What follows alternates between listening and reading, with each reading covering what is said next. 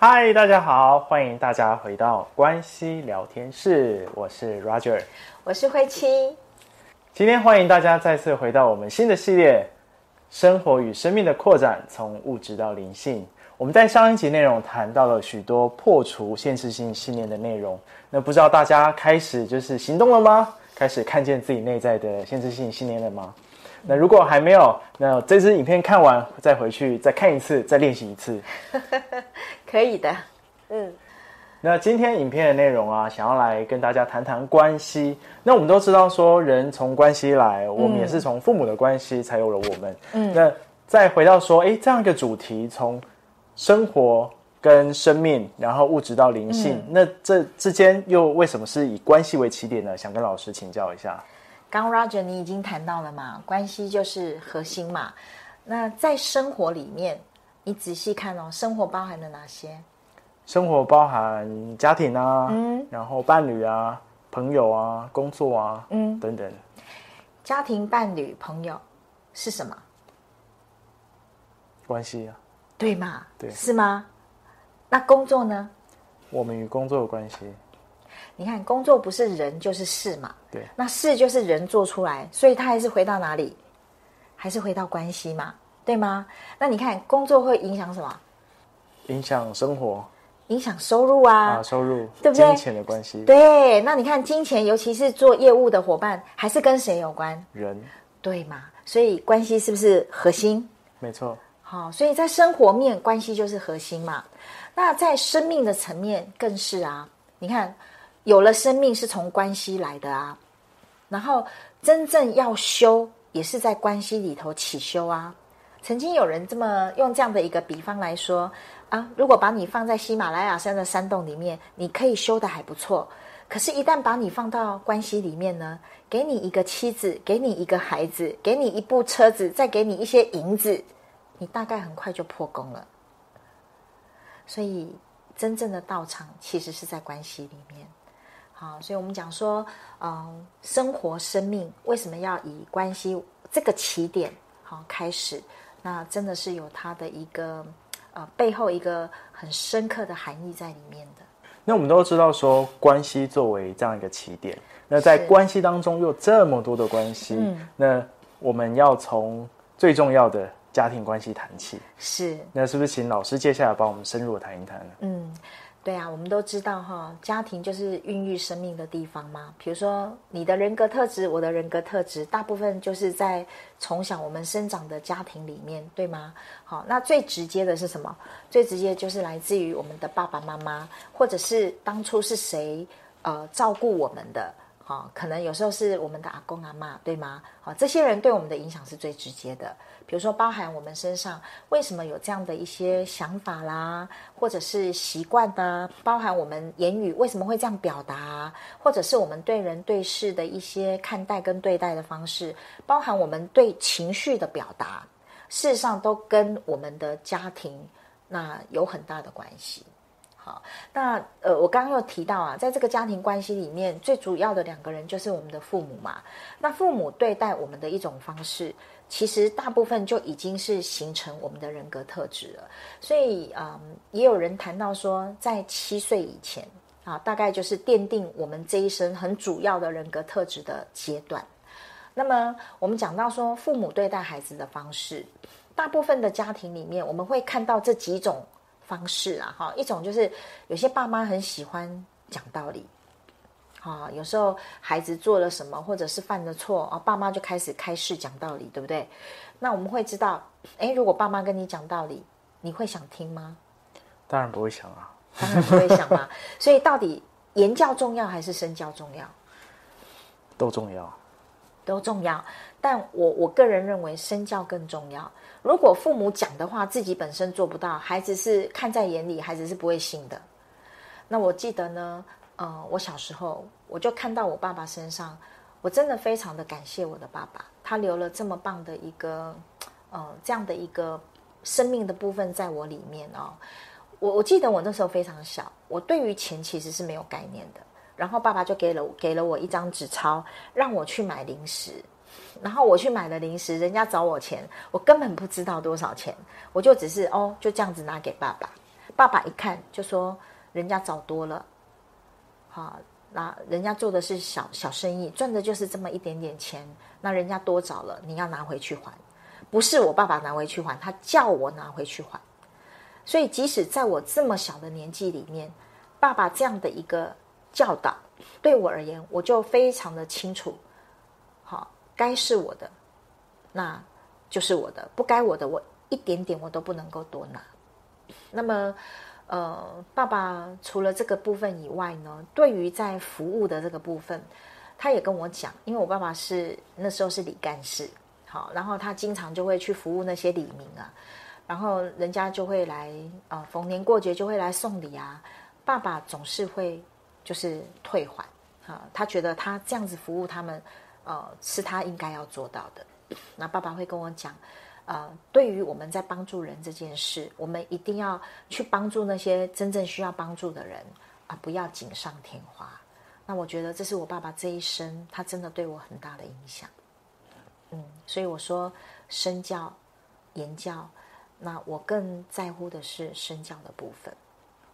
那我们也有看到啊，有一些父母很容易，孩子如果好像做的不合乎他们的期望，或者是呢，呃，不如他们的一个要求，亦或是可能有一点点小犯错，那有些父母也是会责备孩子嘛。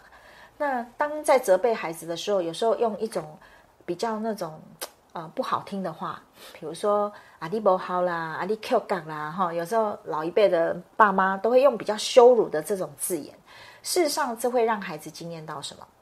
被羞辱，被羞辱，然后经验到我好像很差劲，我好像很没有用，我没有自信，嗯、对不对？好，就觉得自己好像是一个很糟糕的人，对吗？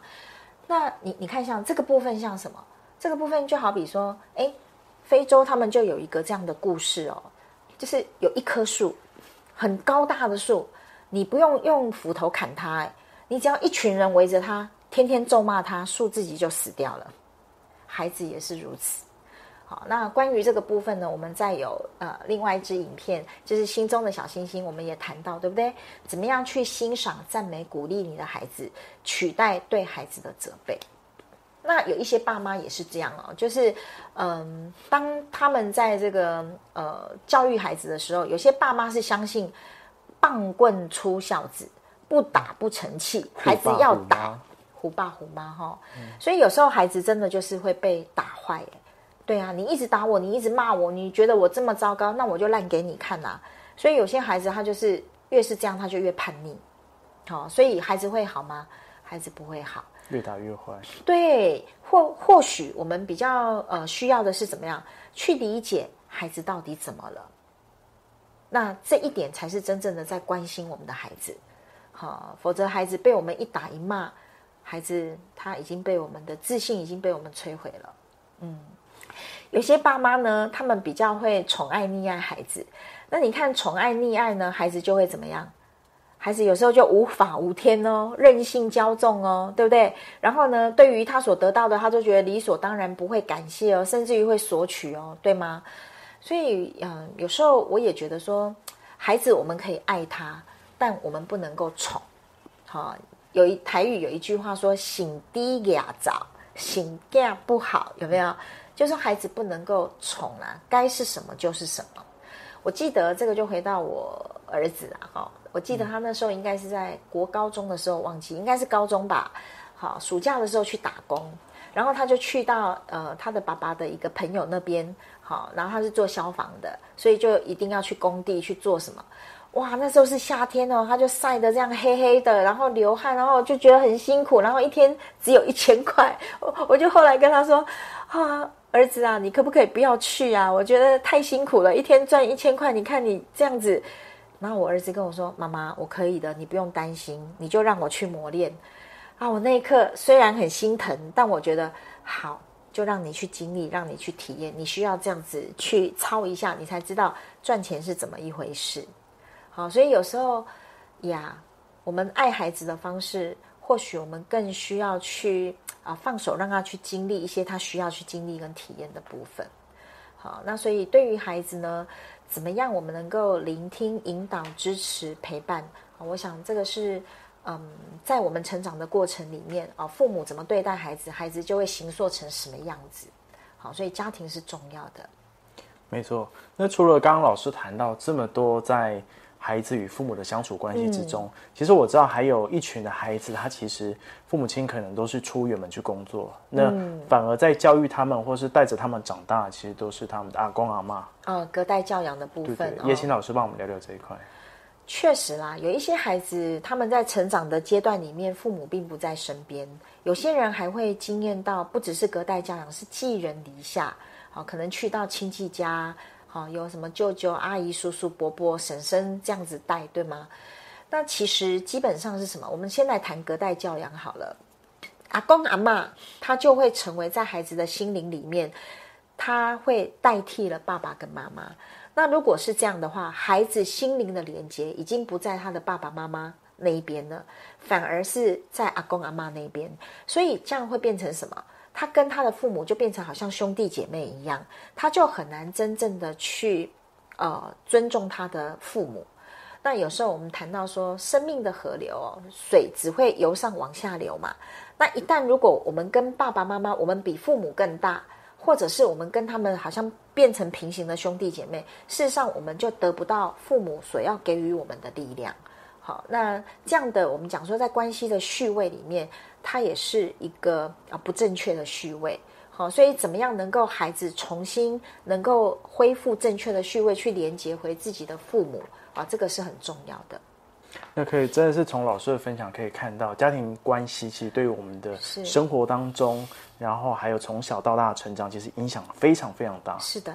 对，那除了刚刚谈到就是我们自己跟父母亲的关系，其实，在家庭里面，其实还有就是我们跟自己的兄弟姐妹的关系，手足对吧？对对对，嗯，对，大部分的家庭，嗯，我们我们应该这样说啦，有些家庭是家里面呢，这个兄弟姐妹很相亲相爱，可是这个相亲相爱有时候也会掉到一种陷阱，比如说，哎，爸爸妈妈总是对于比较大的孩子会说啊，你们要照顾弟弟妹妹啊。好，如果弟弟妹妹做错事，哥哥姐姐也要受罚，连坐法有没有听过？好，所以这样子的部分呢，会变成什么？哥哥姐姐跟弟弟妹妹其实是还是平行的嘛，兄弟姐妹没有大小嘛。可是因为我被赋予这样的一种责任，那就会变成什么？我好像要去承担弟弟妹妹的责任，他们过得好不好，好像也变成了我的责任。所以就变成我跟弟弟妹妹的关系，会变成父母跟孩子这样的一个关系。所以，呃，对于这样的一个孩子而言，大的孩子而言，他就很容易掉入到一种呃牺牲的陷阱跟模式里面。有时候会变成连自己的那种呃学业啦、事业啦、前途啊、婚姻全部牺牲哦。那甚至有些人呢，家里又是经济环境比较不好，还要出去赚钱，赚回来干嘛？帮爸爸妈妈一起养弟弟妹妹。好，所以这样很容易的，就是他的。嗯，牺牲自己的需求啦，都以这个家庭的需求为主，父母的需求为主，弟弟妹妹的需求为主，所以是没有自己的。好，那这样日后去到在人际关系里面，或是伴侣关系里面，他依然会比照办理。也如同刚老师其实前面有分享，这些影响啊，其实到后面会成为我们长大之后会成为内在的这样一个内在小孩。嗯，那可以请老师再。帮我们谈谈说这样的一个内在小孩的伤痛吗？嗯，内在小孩刚提到了哈，这一些就是举凡我们的需求没有被满足，孩子就会受伤。那所以无论我们长到多大，这些伤痛它还是留在那里。那我们怎么样可以好好的去嗯，如果我内在有任何的不舒服的这些经验，我怎么样去陪伴？呃，这一些啊、不舒服的情绪啦、感受啦，然后甚至于呢，我可以成为自己的父母，好、不是去怪罪我们的父母，而是我们现在长大了，我们有有能力回过头来照顾小时候的自己，那些。他还没有满足的，你可以满足他。比如说你，你你想要去做什么，你不需要拉着一个一个人跟你一起。我可以，诶，我现在想去看电影，我可以带着我自己去看电影。我想去吃饭，我可以带着我自己去吃饭。我想要去哪里旅行，我可以带着我自己去旅行。就是你可以陪伴自己，最后就会发现，我们不仅是可以成为自己的有爱父母，我们也可以是自己的亲密爱人。好，那如果是这样，我们的生命慢慢的。真的不只是完整，而且是自由。那真的是透过老师今天的分享，我们可以很清楚知道说，从生活到生命这个过程当中，很重要的就是从关系开始。是，所有关系当中，家庭的关系对我们影响甚深。嗯，那真的是从这样的一个我们与家庭之间的关系啊，看清楚，然后也能够去了解这之间所有的这样一个关系的平衡，嗯、或者是有没有办法走向亲密的关系，其实都很值得我们深入来去看看自己的状态。是的，对。那另外也跟大家就是推荐一下，就是目前关系聊天室的 Podcast，那目前正在里面，其实有内在小孩疗愈以及亲密关系的这样一个一系列的内容。那大家也可以延伸啊，再去上面去聆听啊，那也可以这过程当中也可以更了解刚刚谈到什么是内在小孩，对，或者是我们在家庭关系当中如何跟自己的爸爸妈妈、跟自己的手足可以走向亲密的关系。嗯。对今天的生活与生命的扩展，从物质到灵性的第二集内容，就跟大家分享到这边。那喜欢我们的影片，那记得帮我们的影片分享给周遭身旁的朋友、家人，我们一起来去透过影片有更多的看见、释放跟转化，嗯、让我们一起去迈向这样更美好的生命以及人生。嗯，嗯今天的影片就跟大家分享到这边，我们下期见，拜拜。拜拜。